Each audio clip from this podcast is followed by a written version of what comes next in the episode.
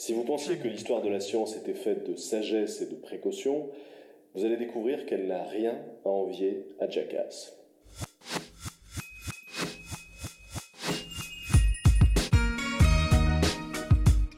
Mais c'est vrai, ça se déplace. Les labos de l'histoire. Vous avez raison, Galilée. C'est un satellite de Jupiter, Éminence. Les labos de l'histoire, l'émission Histoire des sciences de Radio Campus Paris.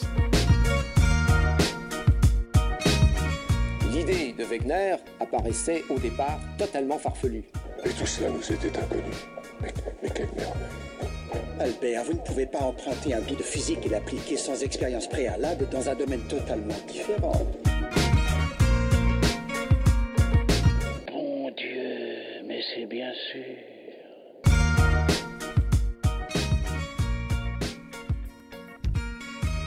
Moins ce soir d'histoire des sciences que de sciences de l'histoire, d'une science historique en particulier, encore jeune et en plein essor, l'histoire environnementale. Comment les grands mouvements migratoires, les colonisations ont-ils perturbé, modifié les écosystèmes? Pourquoi certaines espèces animales se sont-elles éteintes dans un contexte socio-historique donné? D'où vient la crise écologique contemporaine qui nous a fait entrer dans l'ère anthropocène? Voilà quelques problématiques auxquelles se confrontent les historiens de l'environnement. Un retour en histoire plus nécessaire que jamais pour répondre aux enjeux environnementaux actuels et futurs. À la veille du sommet sur le climat, le sujet s'imposait de lui-même. Vous écoutez les labos Les labos. de l'histoire.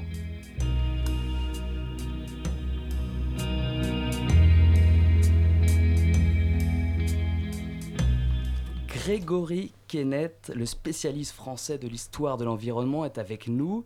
Bonjour. Bonsoir. Vous êtes professeur, de l'université, professeur à l'université Versailles-Saint-Quentin. Je vous présente euh, Sylvain et Florent qui participeront aussi au débat euh, pendant cette émission. Et vous apercevez la Julie juste à côté qui réalise l'émission. Alors, euh, Grégory Kenneth, je disais spécialiste de l'histoire de l'environnement. Vous êtes même un des précurseurs de la discipline en France? Alors, nous sommes une communauté maintenant de chercheurs qui est assez nombreuse, mais je pense qu'en termes de génération, effectivement, j'ai fait partie des, j'ai fait partie des, premiers. Et ce qu'il faut bien concevoir, c'est qu'il y a une sorte de paradoxe français dans la mesure où, vu outre-Atlantique, la France inventé l'histoire de l'environnement avec l'école des Annales, Brodel et Leroy-Ladurie. Et en même temps, cette discipline qui a été créée aux États-Unis dans les années 1970 n'est arrivée sur un plan académique que très tardivement, euh, c'est-à-dire euh, simplement, disons, à la fin des années 90 et surtout dans les années 2000. On reviendra hein, sur l'émergence de la Ouais. discipline euh, aux États-Unis et en France notamment.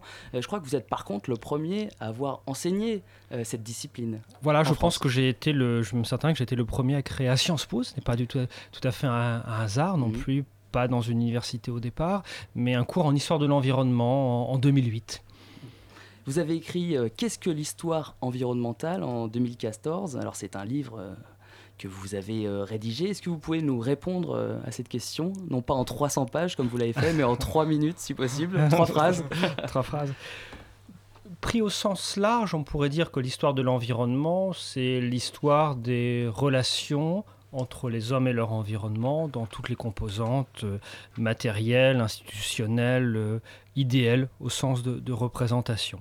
Euh, et en ce sens-là, on pourrait mettre dedans la géographie historique, l'histoire écologique, mais je préfère défendre un sens qui est plus restreint, qui est de considérer, c'est ce sens originel, que finalement, la relation entre les hommes et leur environnement est faite de rapports de force, d'impact d'un côté et de l'autre. Et donc c'est une histoire profondément politique. C'est une histoire profondément politique, c'est la manière dont eh bien, les hommes, avec des outils, euh, ont lutté et transformé la Terre, euh, leur environnement, dans un contexte où cet environnement lui-même changeait et se transformait, exerçait en retour une action sur nos sociétés.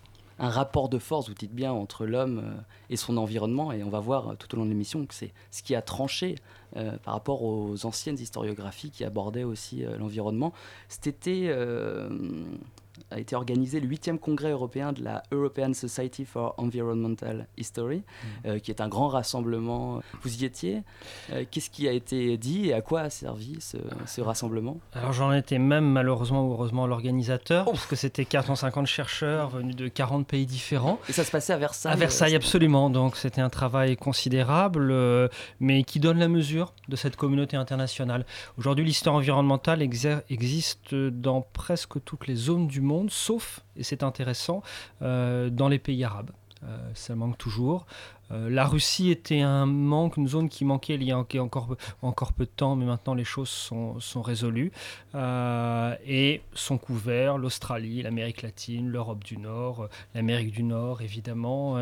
Et, et c'est un champ qui, dans sa diversité, puisqu'à chaque fois pour des raisons académiques et intellectuelles, il y a des petites différences, pose cette question fondamentale, c'est-à-dire que nous habitons sur la même planète, certes, mais avons-nous pour autant le même environnement, c'est-à-dire la même définition de ce qui nous entoure et les mêmes outils pour négocier avec euh, cette nature. Expliquez, vous nous avez dit tout à l'heure que cette discipline avait émergé récemment là, en France. Euh, je crois que c'est aux États-Unis euh, qu'elle mmh. apparu, qu'elle est apparue dans les années 70, il me semble. Mmh. Est-ce que vous pouvez nous expliquer dans quel contexte cette science est apparue? Quel contexte socio, politique, culturel? Le contexte est très important parce qu'il donne la, mesure de, de, la différence par rapport à, d'autres manières de définir l'environnement. Dans les années 1970, sur les campus américains, c'était le contexte est celui de l'agitation. Euh, pour euh, les droits civiques, euh, pour les Afro-Américains, pour les différentes minorités sexuelles, ethniques. Et, l'idée était présente de dire que finalement, eh bien, il restait une dernière communauté qui était soumise aux hommes, c'était les non-humains et que ces non-humains avaient une particularité, c'est qu'ils ne parlaient pas, et donc il fallait qu'il y ait des porte-paroles.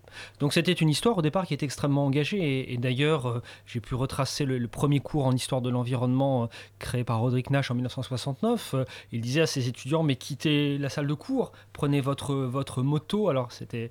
Alors il disait ça, il disait prenez votre moto, pas votre vélo, et explorez ces paysages, regardez les relations entre les hommes et leur environnement.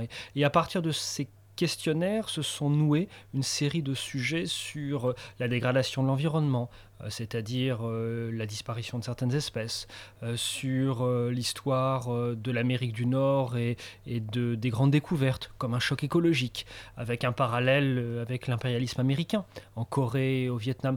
Donc vraiment un, un, contexte extrêmement différent de ce qui se passait au même moment côté français, où 1971, c'était plutôt la création du ministère de l'Environnement, contexte assez technocratique, et d'autre part la patrimonialisation de la nature, au moment où la civilisation paysanne était en train de, disparaître. Mm. C'est vraiment lié à la politique et euh, à l'émergence de ces grands mouvements écologistes de, la deuxième moitié du XXe siècle. Sylvain, tu voulais Oui, pour le, rapport entre euh, cette histoire environnementale et, les autres...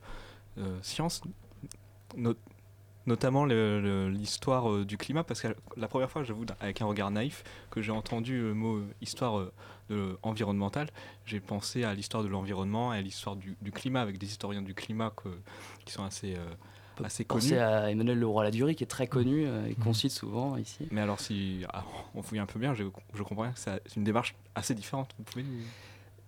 Alors, l'histoire du climat fait partie des, champs de l'histoire de l'environnement. C'est évident sur un terme empirique, sur un, terme, sur un plan d'étude.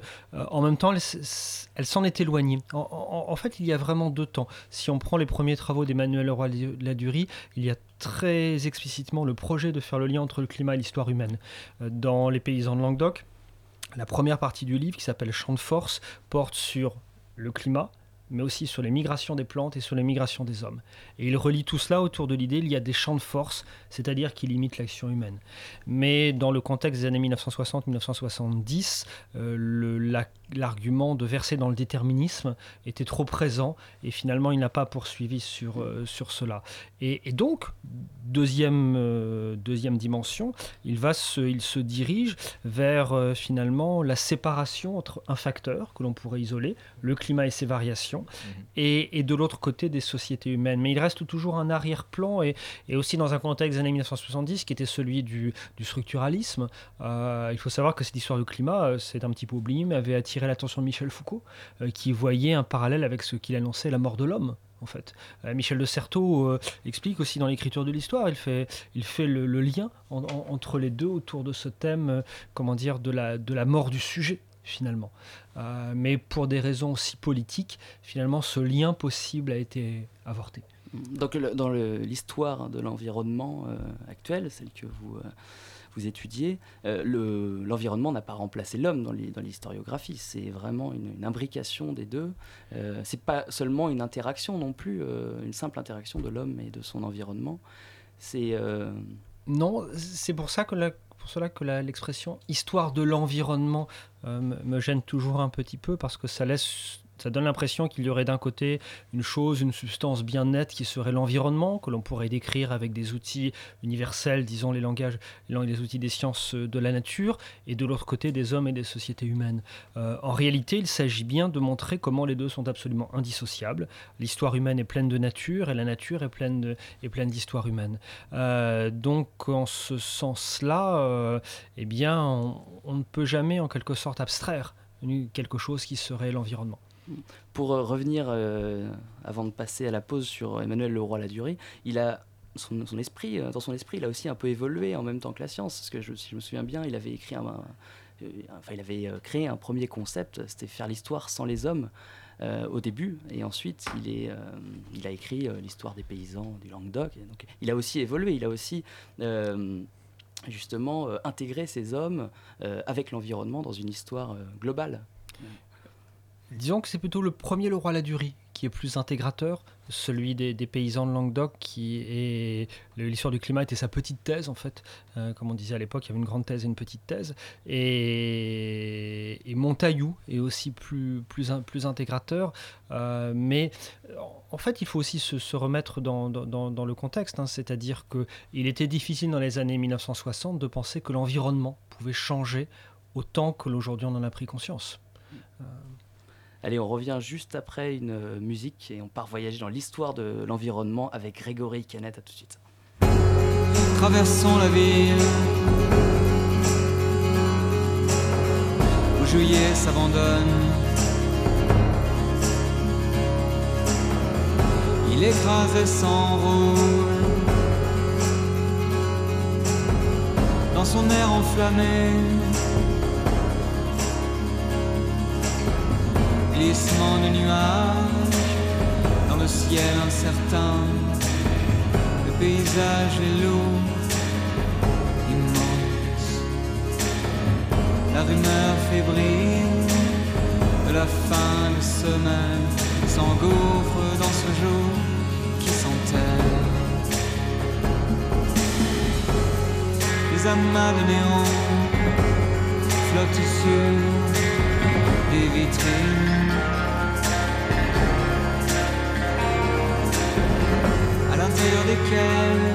Le son hurle et les corps se resserrent.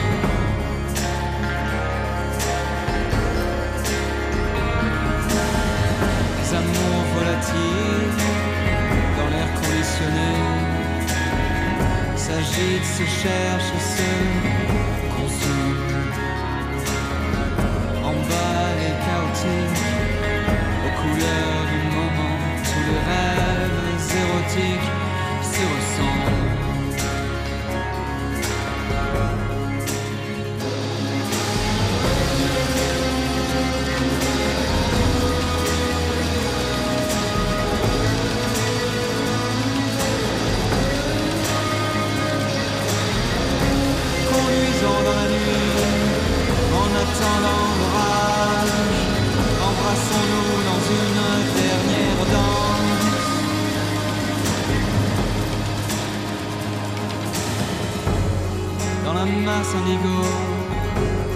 Dans la lumière assise.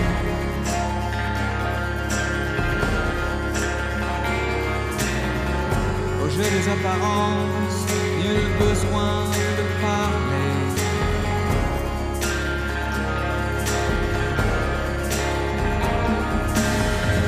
Et je sens ton regard, ta chaleur familière parmi les dédains désirs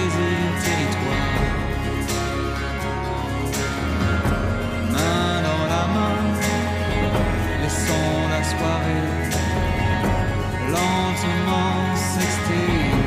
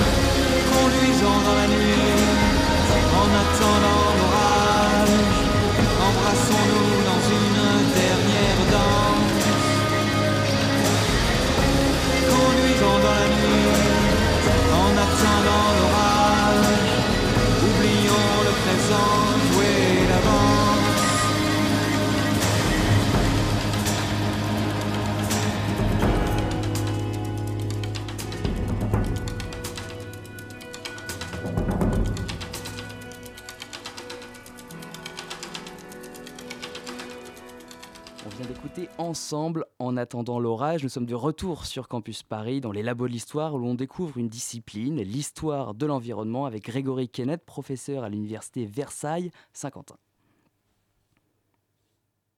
Vous écoutez les labos Les labos. de l'histoire.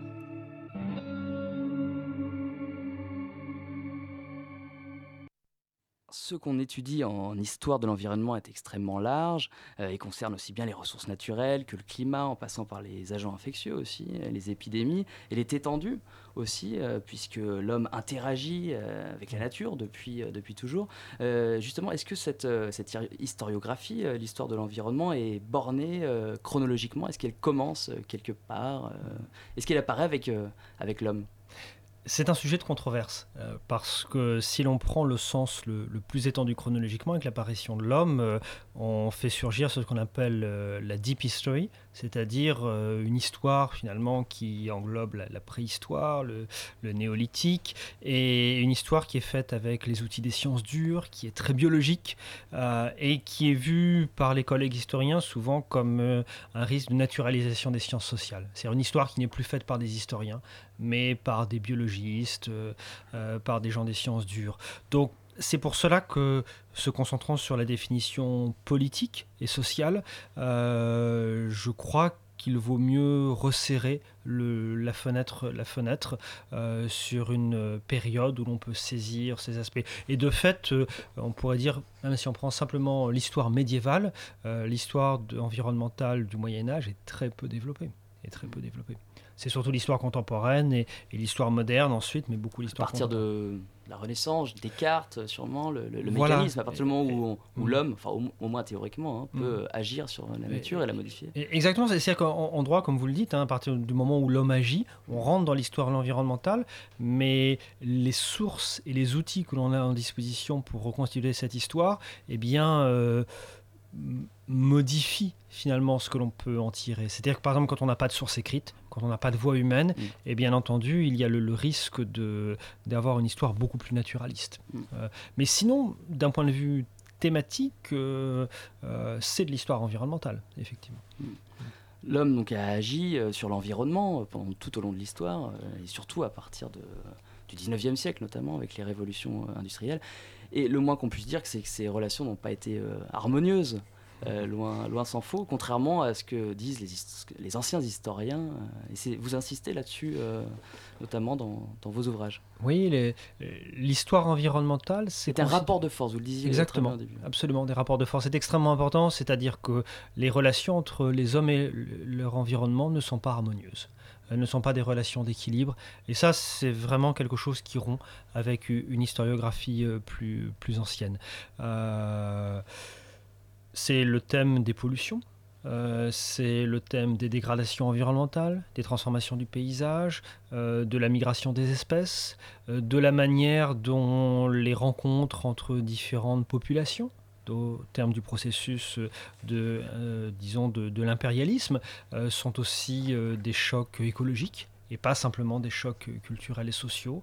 Euh, et c'est la manière dont on retourne euh, cette euh, matérialité, ces flux, ces animaux, cette énergie, eh bien, on, on configurait l'histoire humaine.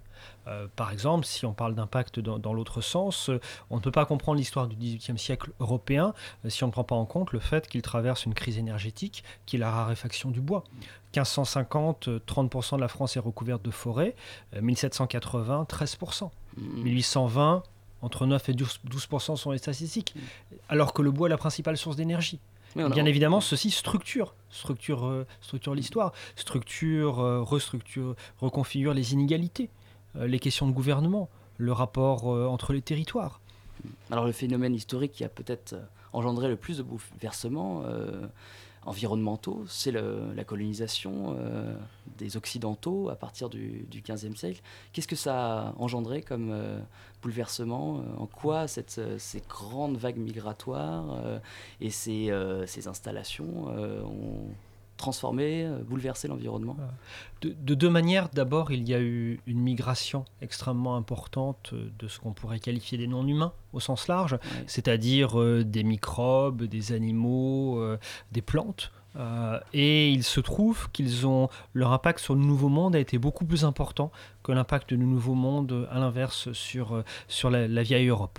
Euh, à tel point qu'un certain nombre de paysages, même iconiques de, du Nouveau Monde, comme la Pampa argentine, sont constitués à 60% de plantes invasives européennes. pour le Canada, c'est aussi même les deux tiers de la biodiversité. Donc ça a été un choc considérable et ce choc a été aussi un choc microbien. Sinon, on ne comprend pas comment, euh, euh, comment dire, Cortés ou Pizarro auraient pu conquérir avec quelques centaines d'hommes, même pas euh, des empires de plusieurs millions d'hommes, mais c'est parce qu'ils avaient dans leur bagage des millions de microbes, en quelque sorte. Euh, et il y a un deuxième élément pour lequel ça a structuré l'histoire humaine, c'est-à-dire que je, crois que c'est là que l'on a pris l'habitude, et eh bien finalement, d'utiliser plusieurs planètes. Je m'explique. C'est-à-dire que ce mouvement de colonisation a consisté par une série de dégradations écologiques et l'habitude d'abandonner un lieu finalement une fois qu'il était dégradé. Et donc on a pris, en quelque sorte les sociétés humaines ont pris l'habitude finalement de, rechercher le lieu d'après. Et le problème c'est qu'à partir d'un certain moment, eh bien, il n'y avait plus euh, de lieu possible. Et, mais on a pris l'habitude d'utiliser l'espace des autres pour fonctionner soi. Et, c'est comme cela qu'on arrive à cette situation absurde aujourd'hui d'utiliser plusieurs planètes alors qu'on n'en a qu'une. Et de consommer voilà, les ressources euh, fossiles euh, notamment. Il y a un autre objet d'étude très intéressant dans l'histoire de l'environnement, sont les, les villes. Euh, qui sont très liées euh, à l'environnement dans lequel elles se, elles se forment. Mm. Euh, vous pouvez nous en dire quelques mots? Le, les villes ont été, la compréhension des villes a été profondément renouvelée par l'histoire de l'environnement à partir du concept de métabolisme et de flux. C'est-à-dire de considérer la ville non pas comme une, une unité bien définie, mais à partir des circulations d'énergie et de matière, finalement, entre la ville et son extérieur. Qu'est-ce qu'une ville, finalement, sinon un regroupement d'hommes dans un lieu qui n'est pas capable de subvenir à leurs besoins et qui n'est pas capable non plus d'absorber euh, leur, ce qu'ils rejettent euh, en termes d'excréments, d'eau polluée, euh, de tout.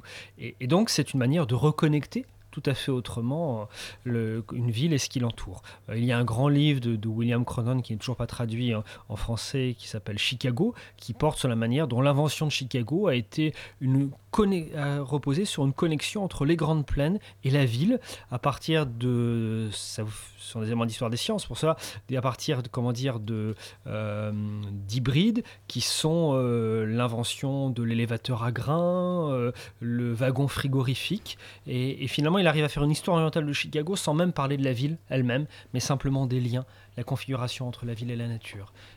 On va, on va retourner en France. Vous avez écrit euh, cette année, je crois, euh, un livre sur Versailles et l'histoire naturelle de Versailles. Versailles, c'est quand même peut-être l'exemple euh, ultime de mhm. ce, que, ce dont vous parliez là, c'est-à-dire une ville qui se construit en plus très rapidement et qui, qui épuise les ressources naturelles. Mhm. Voilà, c'est Versailles, ça peut être justement un exemple très criant. Oui, dans ce livre-là euh, est, en œuvre une des autres méthodes de l'histoire environnementale qui est en quelque sorte de, repeupler l'histoire. Repeupler l'histoire, euh, repeupler le social, c'est-à-dire euh, faire entrer à côté des acteurs humains et eh bien des acteurs non humains qui sont des animaux, qui sont de l'eau, du bois, mais dans leur matérialité, c'est-à-dire les animaux, il faut savoir combien sont-ils, qu'est-ce qu'ils mangent, comment ils se reproduisent, quelles sont les relations avec les autres espèces, l'eau, comment elle s'écoule comment elle déborde. Et, finalement, à partir de là, on obtient une histoire totalement différente de Versailles, euh, c'est-à-dire euh, Versailles comme une sorte de laboratoire environnemental, dans la mesure où c'est la première concentration humaine dans un lieu qui n'a pas de rivière, ni d'eau, mmh. euh, ce qui est bien connu des historiens des techniques, comment on a résolu ce problème sur un plan technique par un réseau gigantesque, mais ce qui n'avait jamais été étudié, c'est comment ce réseau hydraulique euh, colossal de 150 km de canaux autour de Versailles, c'est cela, avec huit aqueducs euh, qui s'ajoutent à cela, des projets colossaux détournement des eaux de l'Eure, voire même de la Loire, eh bien comment ce réseau technique a-t-il rencontré l'espace social? Comment s'est-il superposé? Eh bien en fait, il ne se superpose pas. En fait, il rentre en conflit. Et ce sont des, des luttes, des luttes environnementales. Et, c'était vraiment une des, nouveautés de, de l'approche. Bon, la problématique, c'est d'autant plus posée que avant Louis XIV, il n'y avait rien à peu près. C'est-à-dire qu'elle s'est fondée en très peu de temps, cette ville. Mmh. En l'espace de quelques années, la population a explosé, euh, Louis XVI a, fait venir toute sa cour, etc. Donc ça, ça, ça, a dû être encore beaucoup plus compliqué euh, pour la ville elle-même, pour qu'elle puisse euh, vivre et être pérenne. C'est un des autres éléments intéressants de l'histoire environnementale, c'est le travail sur les temporalités. C'est-à-dire mm. la manière dont ce qu'on appelle un problème écologique, euh, ce n'est pas forcément au sens une catégorie écologique qu'on pourrait bien définir, parce que finalement c'est un terme relativement récent, mais un problème écologique, ce sont des décalages de temporalité. C'est-à-dire que Versailles a d'abord été pensé comme un lieu privé, avec d'ailleurs une expertise des eaux qui portait sur la qualité des eaux, des eaux de source, mais nullement n'a été anticipé eh bien, les problèmes qui allaient être générés successivement par euh, cette concentration humaine, ces 4000 habitants qui vivaient sur la cour. Et donc un problème écologique, qu'est-ce que c'est? C'est une discordance de temps. Euh, et Versailles, c'est exactement cela. Euh, Versailles, on pourrait dire, euh, c'est une ville nouvelle du XVIIe siècle. C'est Évry au XVIIe, au XVIIe siècle, c'est-à-dire qu'on met des tuyaux, des réservoirs, et puis après on construit une ville autour. Et une fois qu'on a dit ça, qu'on a tout compris, y compris la question de l'aménagement et des stratégies urbaines de Versailles aujourd'hui. Et c'est vrai que tout ça, on s'en rend pas compte quand on voit les belles perspectives du Grand Canal à, Versailles. On se rend pas compte que ça a posé énormément de problèmes à la ville et aux ressources de, Versailles. Ça, c'est un, un terme que j'aime bien, on ne se rend pas compte, c'est-à-dire dire que c'est un autre élément de l'histoire environnementale, c'est travailler sur l'invisibilité. C'est-à-dire que notre, euh, ce qui fait l'intermédiaire entre nous et l'environnement, eh bien, peu à peu se sédimente, se, s'intègre dans le paysage et on ne le voit plus. Et ça, c'était quelque chose d'assez étonnant. On ne voit plus, par exemple, que Versailles est ni plus ni moins euh, qu'un château construit sur une colline dans une cuvette, euh, entouré de plateaux qui sont plus hauts. on ne le voit pas et pourtant c'est sous nos yeux. Et tout le problème de l'eau vient de là. On a parlé des grandes, des, de la colonisation, on vient de parler de Versailles. Euh, vous dites aussi que les guerres euh, bouleversent aussi euh, l'environnement et c'est quelque chose qu'on aborde très peu et qu'on connaît très mal finalement. vous pouvez nous donner des exemples, notamment les grandes guerres du XXe siècle. En quoi ont-elles bouleversé l'environnement et l'écosystème? L'histoire environnementale est, et je crois, une ressource pour tout le monde et finalement pour tous les sujets, pas forcément un champ à part, séparé du reste, cela revient à, environnementaliser des sujets classiques. Et, si l'on environnementalise euh, les guerres, on se rend compte euh, d'abord qu'elles ont, été, qu'elles ont eu un impact environnemental et écologique absolument considérable, euh, qui est souvent sous négligé dans l'historiographie. Pensez au sujet terminal, je ne sais pas s'il existe toujours, mais que je donnais quand j'étais professeur en lycée, les conséquences de la Seconde Guerre mondiale. Je vous assurer qu'il n'y avait aucun mot sur l'environnement absolument aucun mot. Et pourtant, c'est bien des conséquences euh, majeures. Et d'autre part, la guerre, les guerres sont une véritable, un véritable laboratoire, puisqu'il s'agit en masse eh bien, de convoquer des ressources euh, pour euh, un, but, comment dire, pour un, but, un but militaire.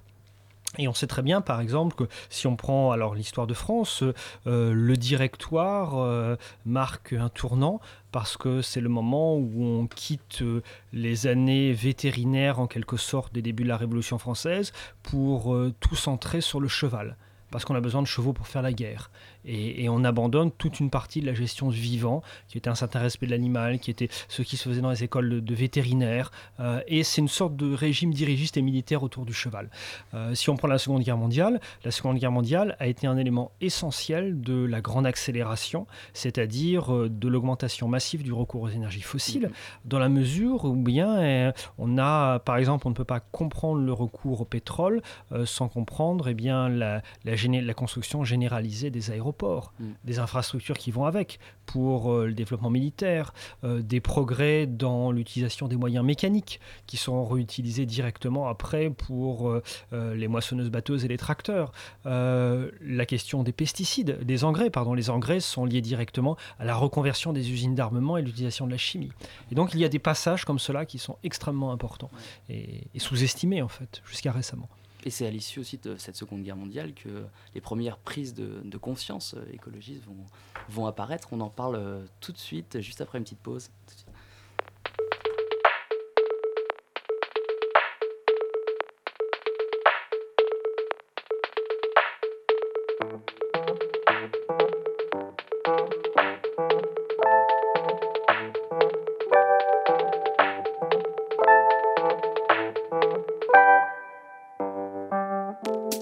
D'entrée de jeu,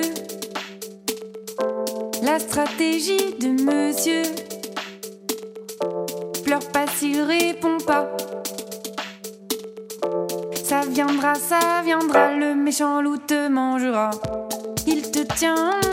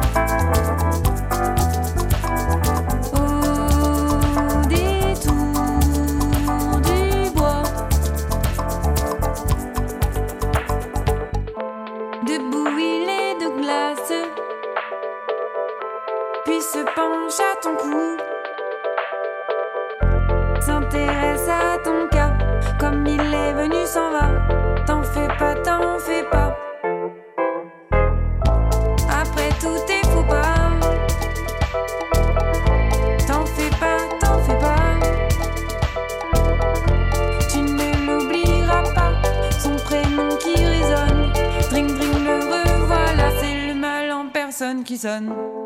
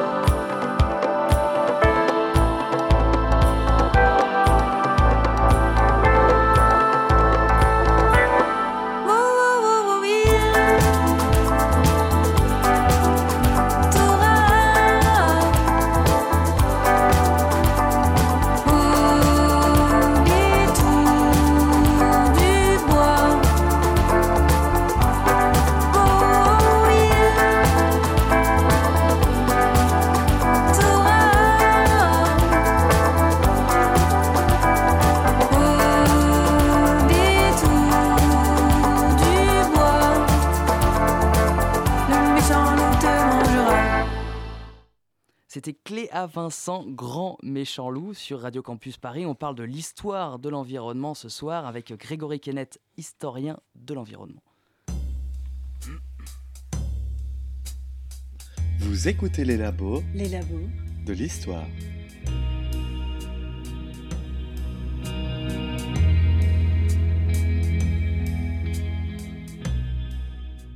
Grégory Kenneth, on a parlé euh, de l'impact des guerres dans l'environnement juste avant la pause. Et je disais, avant de lancer cette musique, que euh, la Seconde Guerre mondiale avait été une, phase importante dans la prise de conscience euh, des dégâts environnementaux que l'homme avait engendrés. C'est bien à ce moment-là que ça commence, dans les années 40, 50 La, la Seconde Guerre mondiale est un moment tournant dans la mesure où c'est là que naît la prise de conscience d'un global. Ça a été un phénomène mondial et la prise de conscience que certains problèmes sont à une échelle non pas nationale, mais, mais beaucoup plus vaste.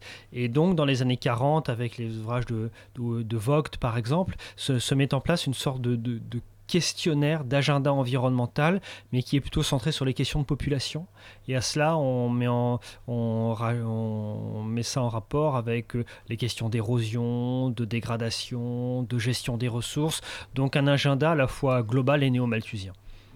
Et ça, du coup, c'est une vision qui, qui n'est pas tout à fait celle de l'écologie des années 70 L'écologie des années 70 est, beaucoup plus centrée sur la qualité de la vie, euh, sur le niveau individuel, sur euh, le plaisir esthétique de la nature, euh, sur l'éloignement des villes. C'est l'essor des cols blancs. Dans, les universités, le moment dans les années 70 où eh bien, les, les cols blancs commencent, les cadres commencent à quitter les villes, alors que jusque-là, ils vivaient avec dans les centres avec les ouvriers et qu'il n'y avait pas d'inégalité environnementale. Tout le monde respirait le même air pollué, en étant même fier d'avoir des cheminées d'usines qui annonçaient la prospérité de l'industrie automobile ou l'industrie chirurgique. Et, du coup, mais cette histoire de l'écologie qui naît dans les années 70, euh, c'est vrai que euh, on, peut aussi dire que l'écologie, ça existait quand même aussi avant. Cette résistance face à la révolution industrielle, elle a aussi existé au, au début de cette révolution, au 19e siècle. Voilà. Les environnementalistes, ça, ça, commence bien avant. Le... Ouais. Les, les, catégories sont toujours importantes ouais. euh, pour l'historien pour éviter les anachronismes. Donc si on laisse de côté le terme écologie ou si on le met entre, mmh. entre guillemets, oui. eh bien on se rend compte qu'il y a un certain nombre, euh, et très tôt, de critiques ou de voies alternatives, en effet. Euh, la révolution industrielle française est, est, est, centrée sur un processus plus qualitatif, plus local, qui est différent de la révolution industrielle anglaise, et il y a des résistances. Effectivement, il y a des résistances euh, à, aux pollutions, euh, résistances au machinisme, euh, que l'on peut qualifier. Alors, c'est vraiment un débat important dans notre champ. Hein. Est-ce qu'il s'agit de vaincus de l'histoire euh, que l'on n'aurait pas écouté? Est-ce qu'il s'agit d'une contre-histoire? Euh, Je crois qu'il faut toujours très soigneusement eh bien, travailler sur les archives, sur les sources et regarder la manière dont les contemporains eux-mêmes pensent leur action, les répertoires qu'ils manient. Euh, et on peut aussi parler, c'est la thèse de l'historien anglais E.P. Thompson, très convaincante, c'est la manière dont il existerait dès le XVIIIe siècle une économie morale de la nature, c'est-à-dire un, attachement à l'espace de vie, au territoire, qui ne peut pas être marchandisé. C'est la question du débat des enclosures au XVIIIe siècle, parce que ce territoire, il est tout pour la communauté qui y vit. Il y a un ensemble de croyances, d'usages, de solidarité, de liens communautaires, euh, et on ne peut pas le marchandiser comme ça. une notion, euh, on va s'approcher un peu du, présent, là, une, notion qu'on entend beaucoup en ce moment, celle de, l'Anthropocène, hein, cette nouvelle euh, ère géologique qui a été euh, façonnée pour la première fois, qui a été créée par, euh, par l'homme. c'est une notion très importante dans l'histoire de l'environnement, j'imagine. Euh, vous pouvez nous expliquer, nous rappeler ce que c'est et nous dire euh, quand est-ce qu'elle a commencé, euh, cette anthropocène? Le, terme d'anthropocène est, venu d'un chimiste, hein, Paul Crutzen, prix Nobel de, chimie, qui a avancé l'idée selon laquelle à partir des années 1780 vraisemblablement, l'impact des hommes sur l'environnement de local et régional euh, serait devenu global. Euh, c'est le moment où les hommes, par le processus d'industrialisation, le rejet des émissions de CO2, auraient commencé, sans que cela soit visible, puisque les effets s'exercent après, à modifier le, climat. D'où le thème de l'homme comme force géologique, ce qui est d'ailleurs très critiqué par les géologues, hein, qui résistent fortement à ce concept-là, en, disant que modifier le climat, ce n'est pas pour autant devenir une force géologique. Ce n'est pas pour cela qu'on modifie les processus d'érosion, euh, la formation du relief, euh, et cette notion d'anthropocène n'est toujours pas validée pour l'instant euh, par l'Union géologique internationale, pour ces raisons-là. Alors vous êtes critique, euh, j'ai l'impression, vis-à-vis de, de, cette notion, et alors on en a un qui, est, qui l'est encore plus, Florent, qui... Euh, donc toi, tu vas nous donner une petite lecture euh, au vitriol de, de, de l'Anthropocène, on t'écoute. Oui, en effet, Hugo, je voulais faire un petit, un petit coup de gueule un peu contre cette notion d'Anthropocène, parce qu'au-delà des, des, jolies données que Paul Crutzen euh, euh, avance, euh, c'est aussi finalement un discours euh, qui, qui, peut être très politique sur le monde euh, et décortiquer les récits, tous les mythes qui, se servent de, des sciences, c'est depuis longtemps une spécialité de l'histoire des sciences. Alors comme on est une émission d'histoire des sciences, je me suis dit, oh, on va essayer de décortiquer un petit peu ce récit. Alors quel est le récit de l'Anthropocène? En fait, on pourrait le résumer par trois phrases. Nous, espèce humaine, nous avons inconsciemment altéré le système Terre. Alors, le basculement s'est déroulé en trois phases. D'abord une croissance démographique, une croissance économique ensuite, et pour finir une croissance des échanges internationaux. Et puis, euh, dernière chose, ces dernières décennies, on a pris conscience de ce problème grâce à quelques chercheurs. Or, en fait, dans ce récit un peu, un peu simple, il y a beaucoup de choses qui, qui posent problème, beaucoup d'éléments qui semblent choisis plus pour des raisons sociales ou politiques que vraiment parce que euh, une analyse détaillée des chiffres euh, les place ici. Par exemple, si dès que les problèmes sont vraiment apparus après 45, bah, ça élimine finalement euh, toute la période du 19e siècle et tout le début du 20e siècle, au cours de laquelle les émissions massives de gaz à effet de serre ont été quasiment exclusivement de la responsabilité de l'Occident. Donc finalement, c'est bien pratique aussi. On, se met d'un coup sur un pied d'égalité avec pas mal de nations qui n'étaient pas du tout industrialisées à l'époque. Voilà. Donc euh, pas mal de pays du Sud pourraient râler contre cette histoire d'Anthropocène. Euh, le mea culpa aussi de l'ensemble euh, de l'espèce humaine, c'est un peu dérangeant pour toute personne qui a fait un peu de sociologie et qui serait un peu sensible aux inégalités sociales, parce que la responsabilité euh, de la construction d'un système économique, euh, bah, c'est pas tellement une histoire de citoyen lambda, on va dire. ah, j'attendais Mais finalement, on parle d'anthropocène, puis on préfère des différences entre humains, non humains, plutôt que de voir que bah, même parmi les humains, euh, c'est pas une grande catégorie où on peut mettre tout le monde, quoi. Voilà. Alors, on pourrait considérer qu'un certain nombre de, choix dans ce discours, finalement, euh, blanchissent tranquillement les principaux responsables euh, de la création d'un système économique qui n'est pas très très respectueux de l'environnement, en effet. et, ça, ça pose problème surtout quand les solutions qui sont présentées, notamment par euh, Paul Crutzen, bah, euh, c'est des solutions qui arrangent bien tout le monde finalement. Euh, notamment, finalement, on pourrait se dire, c'est quitte à agir sur l'environnement, autant le faire carrément. Alors Paul Crutzen est très favorable, par exemple, à une action humaine volontaire sur, sur l'environnement, enfin ce qu'on appelle la géo-ingénierie. Voilà. puisque l'humain agit, et eh ben, autant qu'il agisse. Voilà. C'est donc ça fait deux belles critiques, je crois, contre euh, cette notion d'anthropocène qui finalement euh, blanchit les responsables d'un côté et apporte des solutions un peu simplistes, on pourrait dire, parce que c'est pas du tout évident que la géo-ingénierie va nous sauver. Merci Florent. Euh, Grégory Kenneth, qu'est-ce que vous pensez de, ces critiques et notamment le fait que cette notion occulte certainement responsabilité, que les, les, les, moyens d'y faire face sont pas forcément, serait pas forcément euh, euh, efficace. Qu'est-ce que vous pensez de tout ça? On, voit très bien dans ce que vous dites deux manières différentes de faire l'histoire de l'Anthropocène. Il y a une histoire euh, qui est d'un versant plutôt science dure, utilisant cette notion-là, et effectivement, il y a le risque de dépolitiser de gommer les choix de société qui ont été faits avec ce thème de l'espèce humaine, alors qu'on est habitué à travailler sur des sociétés euh, différentes. Euh, il y a aussi néanmoins un versant histoire des sciences de l'Anthropocène qui lui insiste beaucoup sur les responsabilités partagées. Euh, c'est le thème de Jean-Baptiste Fressoz et de Christophe Bonneuil, dire que l'Anthropocène serait par exemple un anglocène, et quand on voit les, chiffres. Et, et enfin, si on essaye de penser la charnière entre les deux, je crois qu'il y a un débat extrêmement intéressant sur, d'une part, les catégories que nous utilisons Est-ce qu'il faut réintroduire la catégorie de population C'est-à-dire considérer l'Inde comme euh, le citoyen indien par rapport à ce qu'il aimait individuellement, ou alors l'Inde comme une nation faite de la somme des hommes, et l'Inde comme force démographique? Et il y a un autre aspect qui me semble ouvert et très intéressant, c'est la manière dont c'est une invitation par l'histoire environnementale à repenser la périodisation historique, à retrouver d'autres coupures. Et dans la dernière partie, on va se reconnecter à l'actualité très immédiate. On va parler euh, de l'histoire de l'environnement, dans ce qu'il pourrait apporter euh, pour euh, répondre aux enjeux futurs, et surtout de la COP21, le futur sommet sur le climat qui se déroulera au mois de décembre. À tout de suite. En attendant la fin de la fin du monde, tu voudrais croire que l'histoire se bien.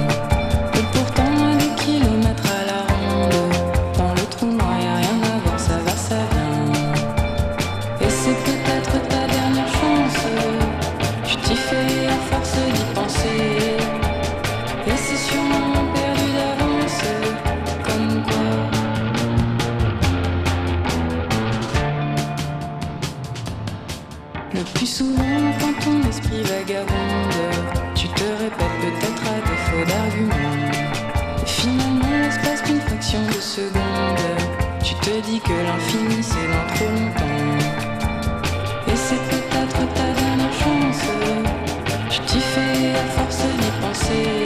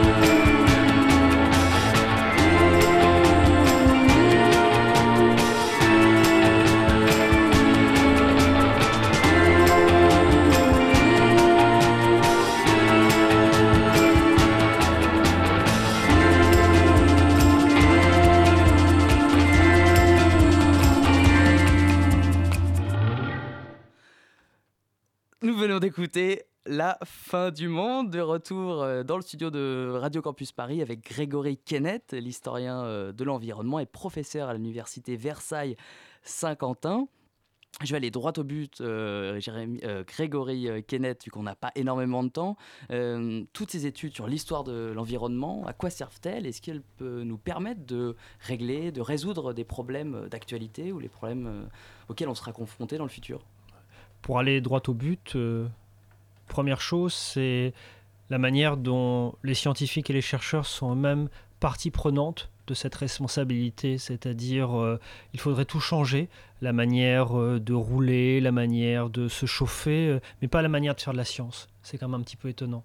Les sciences sociales ont été construites en plein dans l'Anthropocène. Euh, Durkheim ne pouvait pas imaginer que le monde changeait euh, aussi rapidement qu'on le voit aujourd'hui. Et, et donc, euh, c'est un retour critique et réflexif sur la manière dont on fait les sciences sociales. et c'est une responsabilité collective par rapport à cette COP21. Deuxième c'est qu'il va y avoir une question centrale dont pourtant on va très peu débattre, c'est comment compose-t-on un monde commun euh, à partir euh, de la diversité des cultures et des rapports situés à leur environnement? Euh, comment, au-delà de mots comme forêt, mer, eh bien, réussit-on à agréger des peuples qui, ont, qui mettent des valeurs, des significations, euh, des critères tout à fait différents. Euh, enfin, troisième élément, euh, c'est la question là aussi centrale de la place qui sera très peu abordée, la place de la culture et du social, c'est-à-dire qu'il ne s'agit pas simplement de solutions techniques, mais il s'agit de questions qui engagent fondamentalement politiquement ce que sont nos, sociétés et la manière dont nos sociétés ont été configurées par un certain nombre de rapports à l'environnement. Je, je prendrai une question très simple. Enfin, lorsque les villes grossissent à la fin du 19e siècle, on voit peu à peu apparaître une, échelle des problèmes environnementaux qui oblige à centraliser les, les services environnementaux, à créer de grandes compagnies de services. La France a ses champions dans chacun des énergies, l'électricité, l'eau, etc. Est-ce que cela a encore un sens aujourd'hui? Euh, dans cette relocalisation de l'économie. Euh, Est-ce que cela encore, est-ce que et là aussi sans juger, à un moment on a cherché euh, l'abondance, on devait nourrir une population après la Seconde Guerre mondiale, eh bien on a pour ceci il fallait des volumes et des flux de plus en plus importants, donc il fallait couper tous les liens qui unissait des fruits, des légumes, des produits naturels aux hommes qui les ont, qui travaillaient la terre, qui les ont produits. Eh bien, est-ce qu'il faut aujourd'hui reconnecter ceci? Et bien évidemment, c'est un choix sur les échelles qui modifie le rapport entre pas simplement le local et le global, mais ce qu'il y a entre les deux, la nation au sens de la démocratie, au sens de nos organisations politiques. Et de tout ceci, il sera très peu question, évidemment. Il sera très peu question. Sylvain, tu voulais pas du coup, euh, comme on, on, parle beaucoup de la COP 21 qui, qui approche, est-ce que du coup vous, euh, est-ce que l'histoire environnementale euh, pèse sur le débat. Quel rapport vous avez avec les, gens qui vont directement participer à cette conférence? Oui, pour compléter, est-ce que les acteurs politiques euh, s'intéressent à ce type de questions, notamment euh, les, au ministère de l'Environnement par exemple? Euh, J'ai passé pas mal de temps ces dernières années à, travailler avec des acteurs de, ce domaine-là. on peut dire que ils ne sont pas opposés à ces approches-là, mais que finalement ces approches disparaissent tout le temps avec, avec l'urgence des solutions et, l'échelle des décisions à prendre cette échelle mondiale qui, qui gomme la diversité des, sociétés. Et, je crois qu'une des choses que l'on peut attendre de la COP21, eh c'est peut-être justement de prendre conscience qu'elle ne résoudra pas les choses, mais qu'elle peut être un appel non seulement à de nouvelles alliances entre de nouvelles forces, mais aussi eh bien, à ouvrir le temps, le temps long de la transformation de nos sociétés, et que ce temps long, dans ce cas-là, il sera euh, fortement assis sur là d'où on vient. Euh, et, c'est là qu'il y a une résistance. C'est là qu'il y a une résistance, l'idée finalement que l'on n'aurait pas le temps, que mais on voit bien les limites d'une pédagogie catastrophiste. Et, on voit bien comment aujourd'hui on est face à une, une boîte noire qui est ouverte avec tout est sur la table.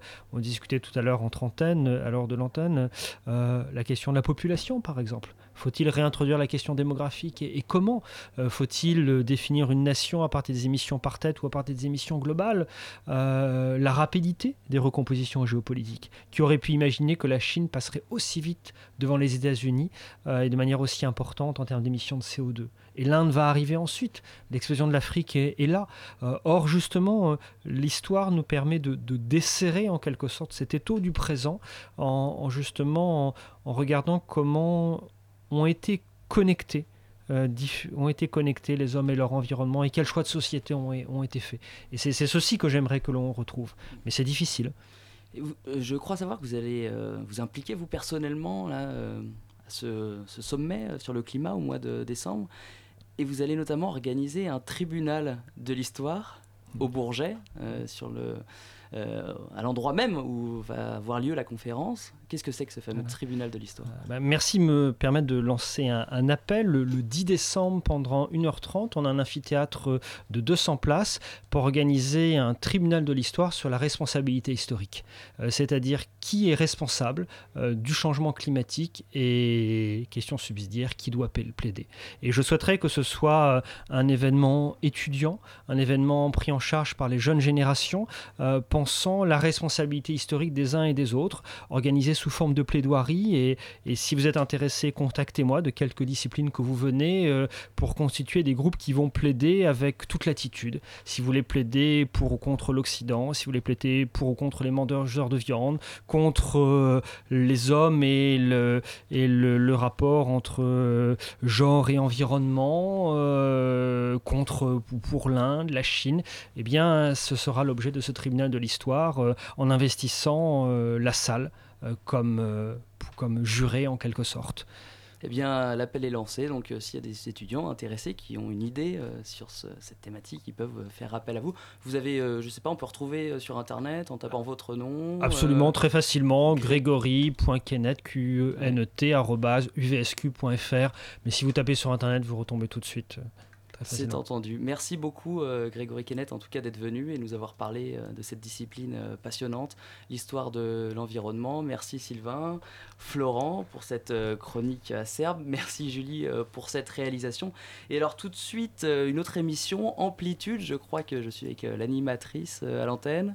Tout à fait. Bonsoir à toutes et à tous. Et on va se retrouver dans trois minutes pour Amplitude, donc l'émission de l'actualité des musiques électroniques et expérimentales donc euh, restez euh, à l'antenne. Voilà. Voilà, restez à l'antenne pour euh, une émission musicale. Voilà, on passe d'un sujet à l'autre. C'est ça, Radio Campus. Merci à tous et bonne soirée. Ciao. Salut.